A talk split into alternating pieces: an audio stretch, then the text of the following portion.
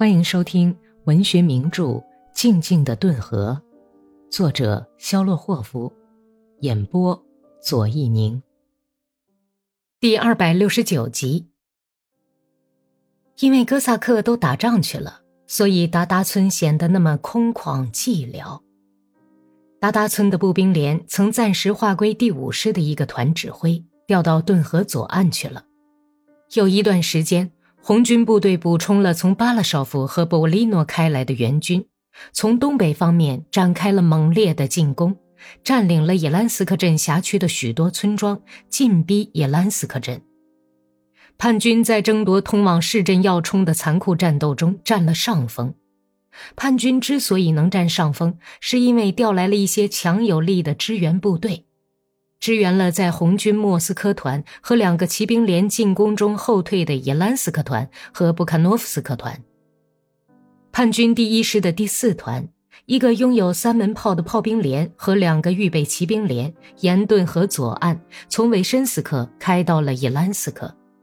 此外，沿顿河右岸还向普列沙科沃村和马特维耶夫村集结了大量援军，从伊兰斯克镇越过顿河。在长约三至五俄里的地段布阵，在克利夫斯克山岗上配置了一个炮兵排，有个克利夫斯克村的哥萨克炮手以弹不虚发而驰名，他第一炮就摧毁了红军的一个机枪阵地，接连几发流线弹又击中了隐蔽在红柳树林里的红军散兵线，逼使他们不得不撤退。战斗以叛军获胜结束。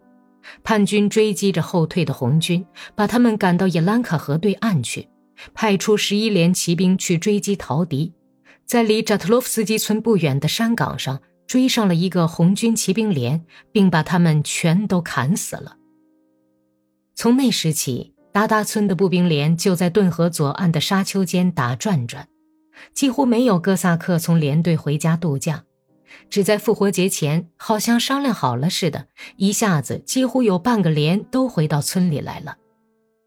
哥萨克们在村子里住了一天，开了斋，换了换内衣，从家里带上猪油、面包干和其他食物，又渡河到对岸去，就像朝圣者一样，只是手里拿的不是拐杖，而是步枪，成群结队的往叶兰斯克方向走去。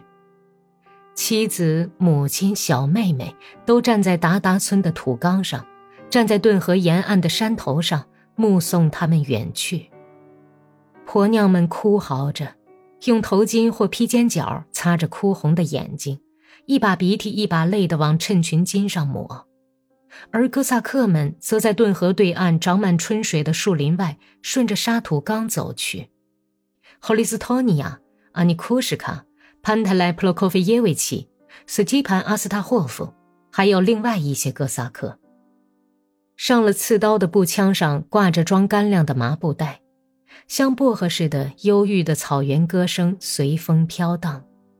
哥萨克们无精打采地交谈着，他们垂头丧气地走着，但是却都吃得饱饱的，衣服洗得干干净净。节前，妻子和母亲给他们烧好热水，把身上的泥垢洗掉，把西服役的哥萨克血的大狮子避干净。为什么大家不在家里太太平平的过日子呢？偏要这样去送死，赶去送死？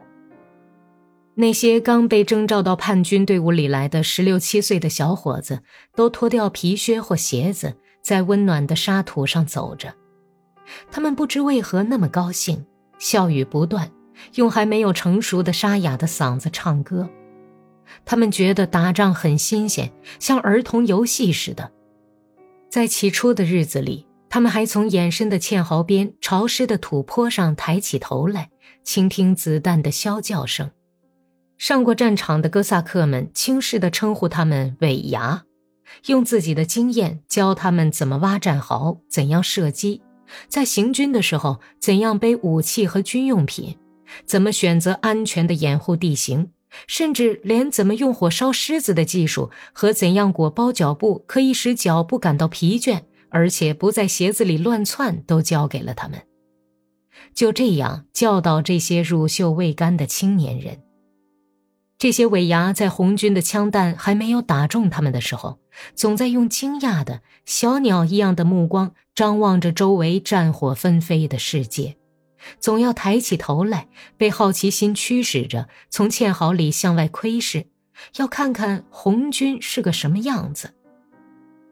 如果这样一位年方十六的勇士一伸腿死了，在这短暂的十六年里，他还什么世面也没见过呢？这样一个大孩子躺在那里，伸着两只娇嫩的大手，眨沙着耳朵，尚未成年的细脖子上刚开始鼓起喉结。人们把尸首运回故乡，埋到祖父和曾祖父那里烂掉的坟墓里。母亲惊骇的双手一拍，迎上来，抚尸嚎哭半天，不断从满头白发的脑袋上撕下一团团的头发，然后等到把他们埋葬了。坟上的黄土已经干了，衰老的、被母性的无限悲痛折磨的腰弯背曲的母亲，天天走进教堂去追荐自己战死的瓦妞什卡或者谢姆什卡。如果子弹幸而没有把这个瓦妞什卡或者谢姆什卡打死，这样他也就认识到战争的残酷了。生了黑绒毛的嘴唇哆嗦一下，一歪扭。这位勇士用像兔子似的孩子般的声调喊了一声：“我的娘亲呢？”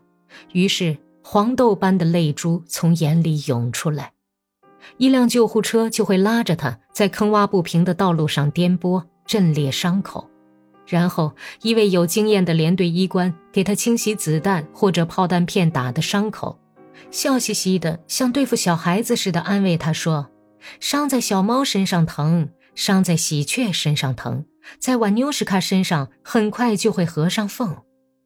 可是勇士瓦妞什卡却又哭又嚷要回家，哭着要母亲。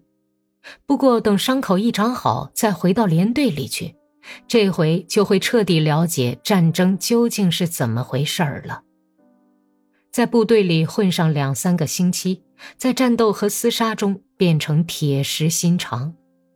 然后你再看吧，他居然也会站在俘虏的面前，叉开腿往一边啐着唾沫，模仿着某一位野兽似的凶狠的司务长的样子，傲慢的用沙哑的破嗓子低声问：“喂，怎么样，庄稼老？你他妈的落到老子手里了啊？你想要土地吗？想要平等吗？你大概是个共产党吧？坦白交代吧，坏蛋！”于是，为了要显显自己的威风。哥萨克的勇猛，他举起步枪，打死那个生活在顿河土地上又在这里死去的人。为了苏维埃政权，为了共产主义，为了使世界上永远不再发生战争而战斗的人。于是，在莫斯科省，或者在维亚茨基省，在伟大的苏维埃俄罗斯的一个偏僻的村庄里，就会有一位红军战士的母亲。在接到儿子为了使劳动人民从地主和资本家的压迫下解放出来，在与白卫军的斗争中牺牲的通知以后，嚎啕大哭起来。